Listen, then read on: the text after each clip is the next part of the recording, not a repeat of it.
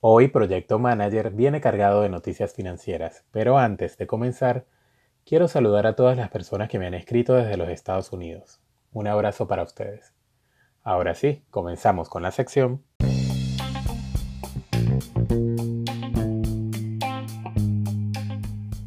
Las noticias del mercado.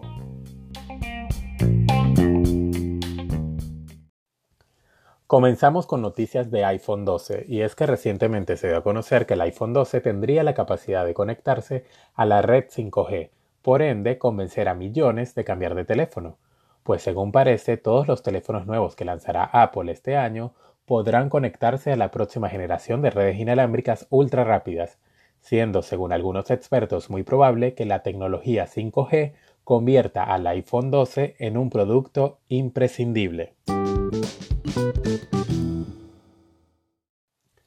Seguimos con Firefox, y es que la empresa sin fines de lucro detrás del navegador web gratuito Firefox y un número creciente de productos de privacidad en Internet está eliminando a unas 250 personas de su fuerza laboral global, incluido un número no revelado en Canadá.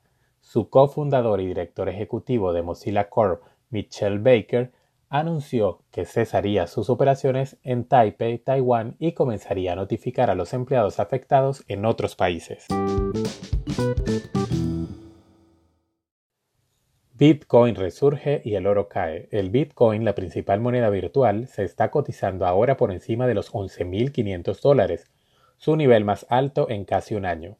Esta divisa digital ha ganado más de un 180% desde sus mínimos de mediados de marzo, cuando cotizaba en cerca de los 4.000 dólares. Los analistas dicen que la razón principal de la subida es la caída del dólar, el cual ha venido depreciándose en los últimos meses ante la expectativa de que la Reserva Federal de Estados Unidos mantendrá sus tasas de interés cerca del nivel del 0% durante los próximos años por venir, como parte de su combate a la depresión económica de la pandemia.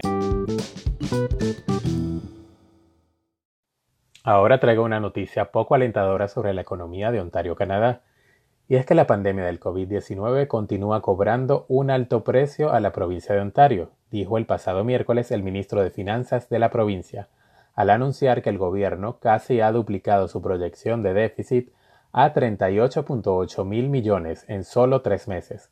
Rod Phillips dijo que la pandemia ha creado una crisis de salud sin precedentes y que la provincia tuvo que gastar miles de millones para apoyar al sector de la salud y apoyar a las empresas y a los residentes. Continuamos con Huawei y Trump.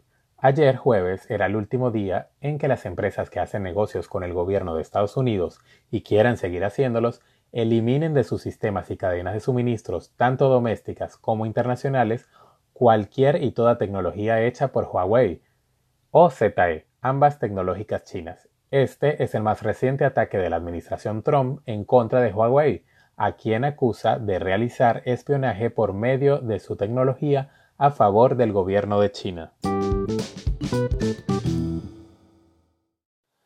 Ahora hablemos de una rebelión sin precedentes que se está dando cita en Estados Unidos, y es que las grandes empresas se unen contra las restricciones a visas impuestas por el gobierno de Estados Unidos.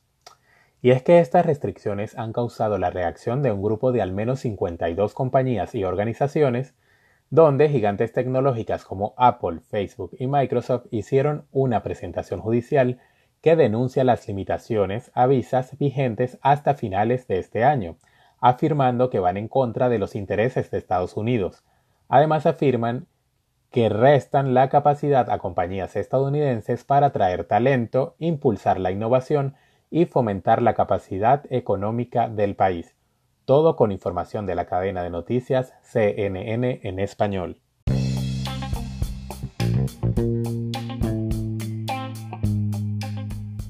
Las noticias del mercado.